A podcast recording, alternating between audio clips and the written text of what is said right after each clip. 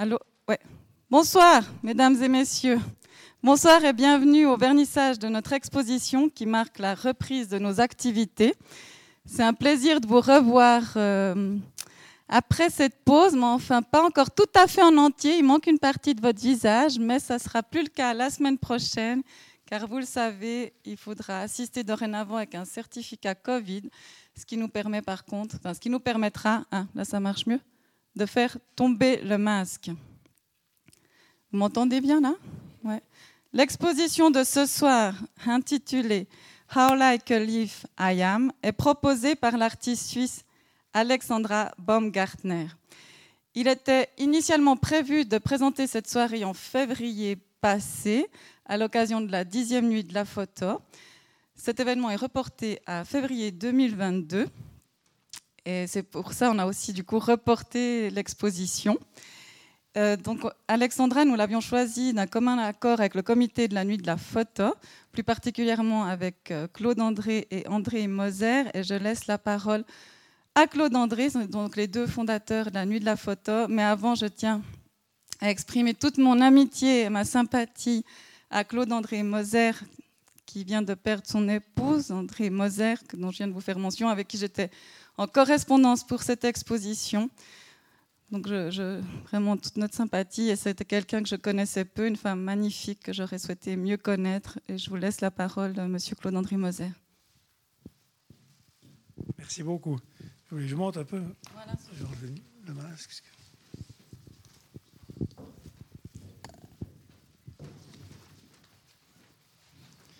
Pas trop habitué à, à, l'enlever et puis le remettre. enfin, on fait ça tout. Bon, merci. Je ne vais pas parler de l'exposition elle-même parce que je vous laisse le soin de parler du, côté artistique. Je voulais juste euh, parler de ce dixième anniversaire de la nuit de la photo qui finalement s'étale sur une année complète puisqu'on aurait dû avoir la dixième édition au mois de février de cette année qui va bientôt se terminer. En fait, ce dixième anniversaire était couplé à une série d'expositions dans les musées de la ville qui ont pu se dérouler normalement, qui sont encore pas toutes ouvertes. En voici une qui s'ouvre euh, aujourd'hui. Le musée des Beaux-Arts va ouvrir euh, une exposition à la fin du mois, une exposition avec euh, cinq photographes. Et il y a une exposition qui est en cours actuellement au musée d'horlogerie, un travail sur la transmission horlogère dans le cadre de la reconnaissance à l'UNESCO du savoir-faire horloger une sélection qui a été faite en commun accord avec la Nuit de la Photo. Une très belle exposition dont vous pouvez voir la moitié ici et l'autre moitié à Besançon. Prochain événement, ce n'est pas la Nuit de la Photo encore, ce sera Arrêt sur image, un genre de Nuit de la Photo, un peu différent du, moment, du fait de la situation sanitaire. Les musées seront ouverts ce samedi soir-là de 17h30 à 23h et on fera quatre endroits, à quatre endroits des projections.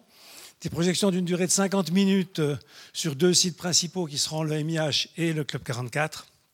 Et deux manifestations un peu plus euh, courtes au musée d'histoire et au musée paysan. On montrera ici au Club 44 sur 50 minutes des images complémentaires à celles qui sont présentées dans les expositions. Donc ce sera des travaux des photographes exposés à la Chaux-de-Fonds et à Besançon que vous pourrez voir. On y verra aussi des images euh, d'Alexandra euh, Baumgartner.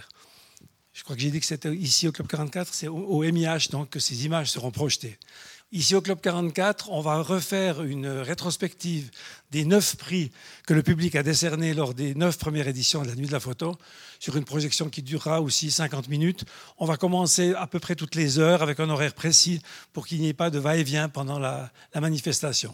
Au musée paysan, trois photographes seront présentés en même temps que les expositions.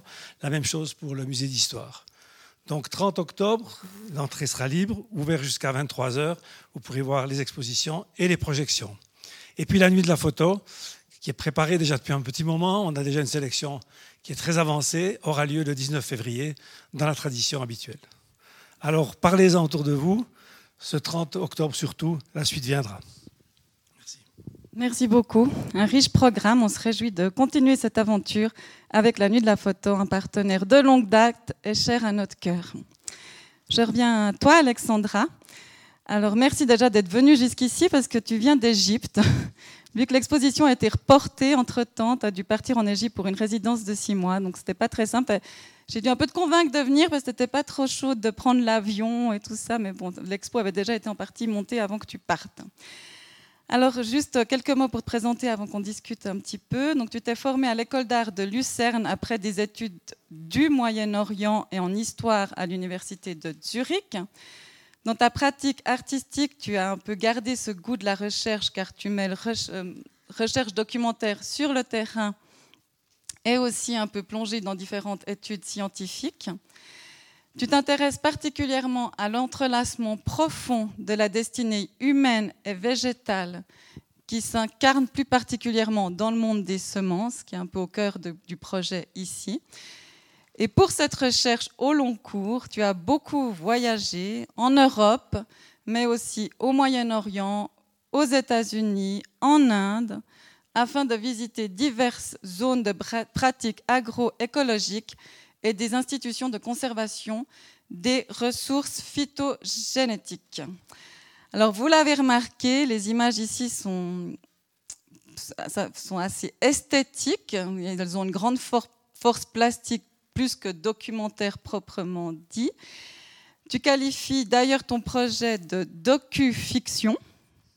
Alors déjà, une de mes questions, c'est peux-tu nous expliquer ce, terme et un peu plus cette démarche particulière?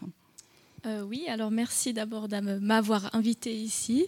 Euh, j'ai eu beaucoup de plaisir à monter euh, ces images.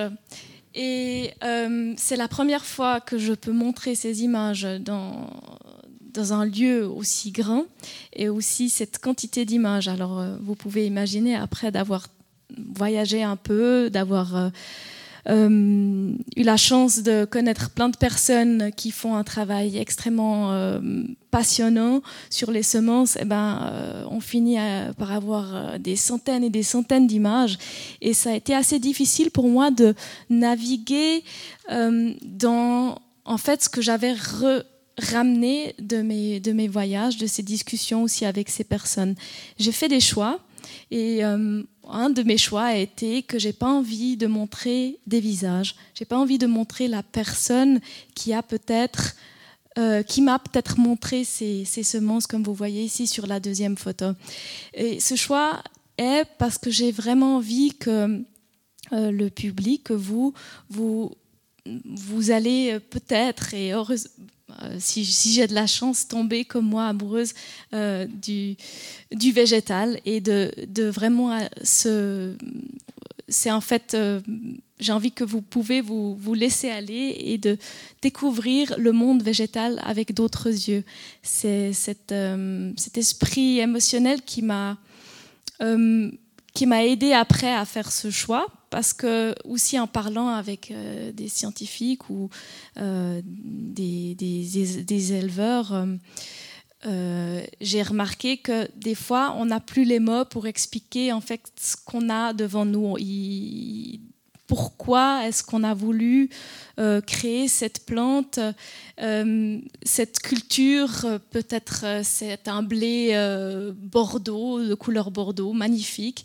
Et euh, cette personne qui m'a expliqué euh, son, travail sur ce blé, par exemple, m'a dit que oui, euh, c'était beau, c'était bien. Cette personne avait juste un bon sentiment et puis elle ne pouvait pas m'expliquer un peu plus en détail ce qui se passait dans sa tête. Et c'est en fait ce que j'aimerais aussi transmettre à travers ce projet, c'est de cette magie des semences et des plantes qu'on peut tous ressentir, je crois. Merci beaucoup. Alors, dans ton texte d'exposition, que je vous invite à vous servir euh, d'un exemplaire, tu parles de ce terme hybride plante-homme. Alors cela incarne, outre le côté magique, ce côté fictif et métaphorique de ton travail, qui se retrouve peut-être dans cette image assez euh, mhm. déroutante de ce cornichon euh, bonhomme là. Euh. peut-être si tu veux aussi un petit peu. Euh. Alors, alors déjà, moi, j'avais, comme peut-être vous avez aussi vu d'autres projets sur les semences, c'est un thème que beaucoup de personnes ont déjà travaillé, retravaillé de plein de manières différentes.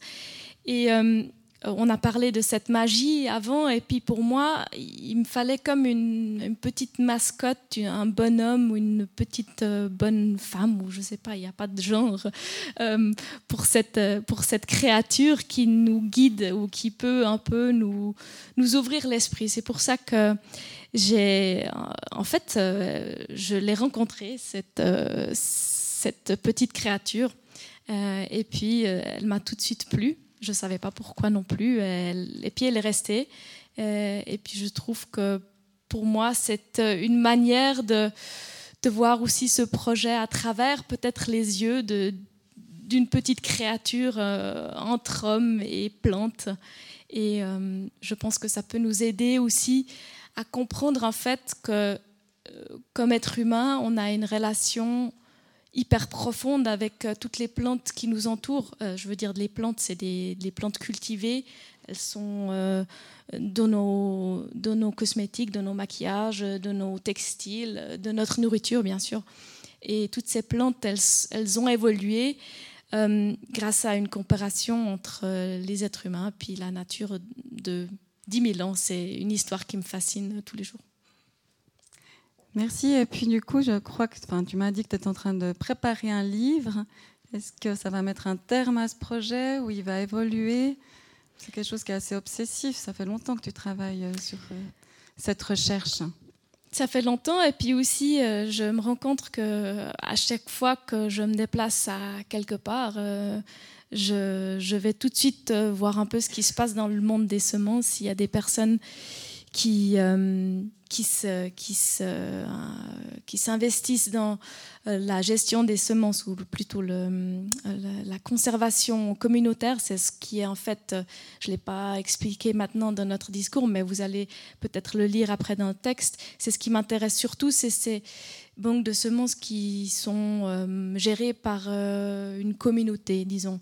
Il y a plein de, façons diverses de s'organiser ou de le faire.